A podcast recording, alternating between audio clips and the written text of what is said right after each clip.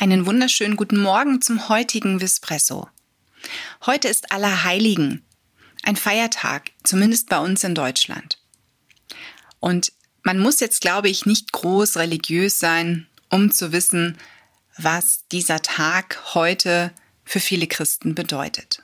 Aber nicht nur für die. An Allerheiligen denken wir aller Verstorbenen in der Regel. Das heißt, viele Menschen gehen auf den Friedhof und auch heute werden viele Menschen ihrer verstorbenen Tiere gedenken. Und deswegen möchten wir heute diese Folge mal zum Anlass nehmen, dir zu sagen, was du beachten musst, wenn du vielleicht vorhast, dein Tier im eigenen Garten zu bestatten. Wann geht das und wann geht das nicht? Denn da sind wirklich ein paar Punkte zu beachten. Und Ganz wichtig ist, je nachdem, wo du wohnst, musst du erstmal prüfen, ob das überhaupt in deinem Gemeindebereich oder in deinem Landkreis erlaubt ist. Das steht in der Regel in der Gemeinde- oder Stadtsatzung. Da müsstest du dich mal informieren.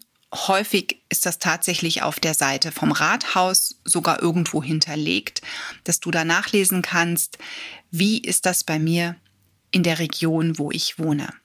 Solltest du in einem Naturschutzgebiet wohnen oder in einem Wasserschutzgebiet, dann können wir dir an dieser Stelle bereits sagen, dass du in Deutschland dort kein Tier bestatten darfst. Das ist dann verboten, das ist untersagt.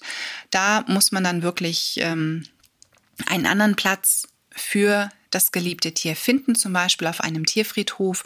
Dann geht das nicht. Und eigener Garten heißt, ihr steht im Grundbuch wenn du dort zur Miete wohnst, also wenn du dieses Haus oder die Wohnung dort, wenn das nicht dein Eigentum ist, dann solltest du auch ein bisschen vorsichtig damit sein, das Tier im Garten zu bestatten, denn da kann tatsächlich der Haus- oder Wohnungseigentümer dann was dagegen haben, wenn er das feststellt. Und das sind immer unschöne Situationen, wenn man dann die Auflage bekommt, ja, buddel mal aus und bestatte woanders. Das ist etwas, ich glaube, das möchte keiner mitmachen. Es gibt auch eine Vorgabe, dass du Abstand halten musst zu sämtlichen Grundstücksgrenzen. Das heißt, du darfst nicht direkt an der Grundstücksgrenze das Tier bestatten. Du musst auch einen Abstand haben zu öffentlichen Wegen. Auch da musst du eine gewisse, einen gewissen Abstand einhalten und natürlich auch bei der Tiefe des Lochs, das du buddelst. Also du solltest wirklich unglaublich tief buddeln. Viele Satzungen sagen, ungefähr 60 bis 80 Zentimeter Erde soll das Tier bedecken. Ne? Also nicht das Loch, wenn ich den Meterstab reinhalte, hat eine Höhe oder eine Tiefe von 80 Zentimetern, sondern wenn das Tier drin liegt, dann musst du messen und dann müssen 80, 60 bis 80 Zentimeter Erde noch drauf. Das ist ganz wichtig. Es ist natürlich im Sommer oder an warmen Temperaturen, wenn wir Frühling haben oder auch im Herbst uns noch befinden, relativ einfach einen Aushub im Garten zu machen.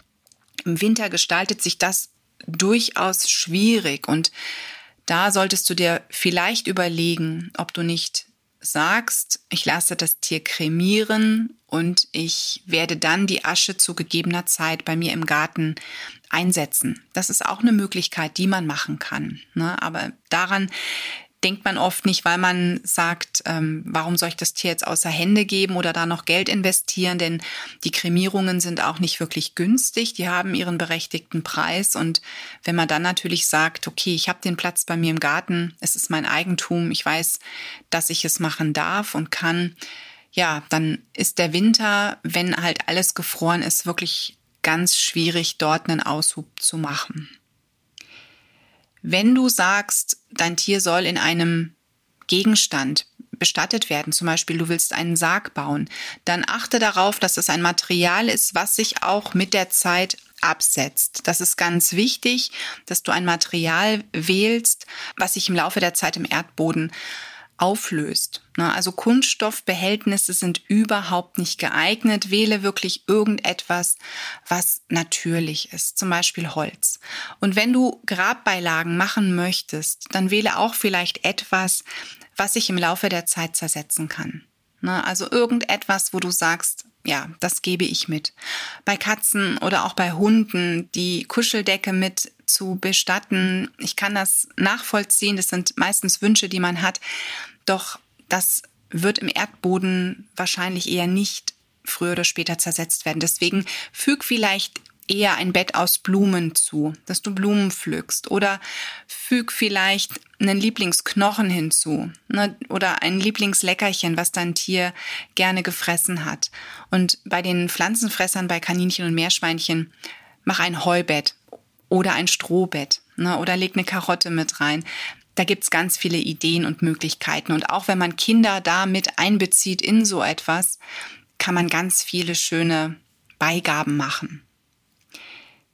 Vielleicht heute eine nicht so lustige Folge vom Vispresso, aber das Sterben gehört einfach mit dazu. Und vor allen Dingen am heutigen Tag an Allerheiligen wollten wir gerne dann auch themenbezogen eine kleine Episode bringen. Und wir hoffen, du hast etwas mitnehmen können. Wir wünschen dir vielleicht trotz der heutigen Schwere am Tag. Ne, der Feiertag ist ja jetzt nun mal kein Partytag, aber wir hoffen, du hast trotzdem einen wunderschönen Tag und noch eine wunderschöne Restwoche und hoffen, du schaltest uns nächste Woche wieder ein zum nächsten Espresso. Espresso wurde dir präsentiert von Tierisches Wissen